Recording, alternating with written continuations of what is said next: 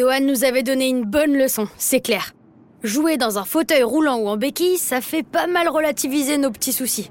On allait reprendre l'entraînement motivé comme jamais et avec les meilleures intentions possibles. Bon, ça c'était le plan. Dans la réalité, ça s'est pas passé comme ça. On a tenu deux jours avant de recommencer à se disputer sur le terrain, avant de se reprocher de nouveau d'avoir lâché le marquage d'un attaquant ou de pas avoir fait plus d'efforts.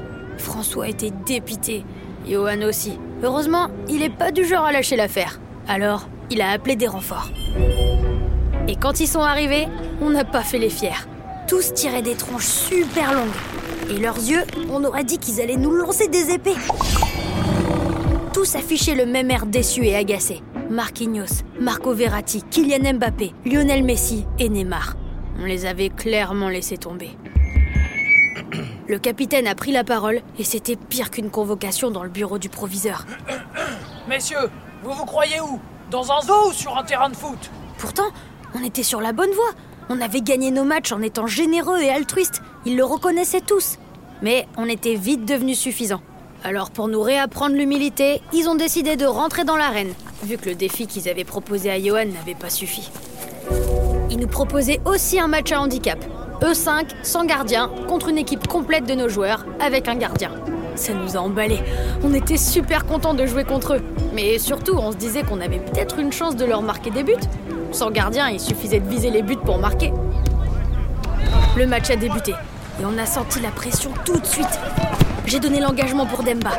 Et direct, Kylian Mbappé glissait dans ses pieds pour lui piquer le ballon.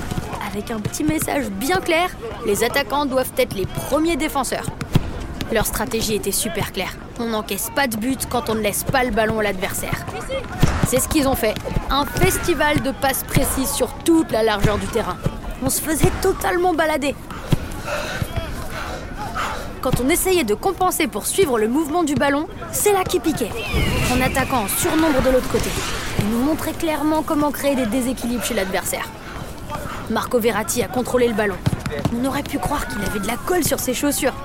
Une passe en profondeur vers Neymar et il filait droit au but. Personne n'a pu l'arrêter. Et quand il a tiré dans le but de Samir, il a rien pu faire. Au moins, on récupérait le ballon comme ça. Cette fois-ci, c'est Kim qui a fait l'engagement. Dès qu'elle m'a transmis le ballon, j'ai tiré de toutes mes forces. Même depuis le milieu du terrain, j'arrive à être assez précis pour placer ma frappe. Et elle était bien cadrée, proche du poteau gauche. Sauf que Marquinhos s'est jeté dans les airs, dans un retourné acrobatique de folie. Si nous, on était dans un zoo, eux, ils venaient d'un cirque. Il s'est même appuyé au poteau avec sa main pour monter encore plus haut et arrêter mon tir du pied. Qui a besoin d'un gardien quand un défenseur joue comme ça? Ils sont repartis à l'attaque et on a décidé de moins se laisser faire. Demba a lancé un tacle glissé super volontaire dans les pieds de Kylian Mbappé. Sauf qu'il a même pas eu le temps de savourer son geste que Léo Messi plongeait dans ses pieds pour lui reprendre la balle. Sur un terrain, on n'a pas le droit de célébrer trop tôt, sinon on le paye cash. Messi est reparti directement vers nos buts.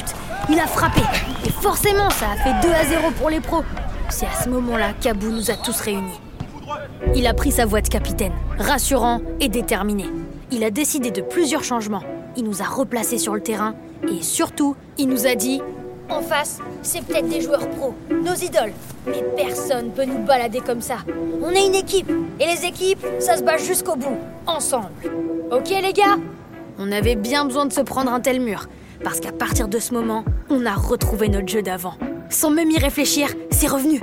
Les courses pour compenser les déplacements d'un partenaire, les efforts inutiles en plus pour s'aider les uns les autres, tout ce qui nous avait permis de gagner nos premiers matchs. Bien sûr, on n'a jamais réussi à leur marquer un but. Ils sont bien trop forts. Mais le plus important était ailleurs. On a retrouvé nos sensations. Notre instinct collectif. Et ça tombait bien. Le prochain match, c'est demain, contre l'Académie de Madrid. Et ce match-là, on va le gagner tous ensemble.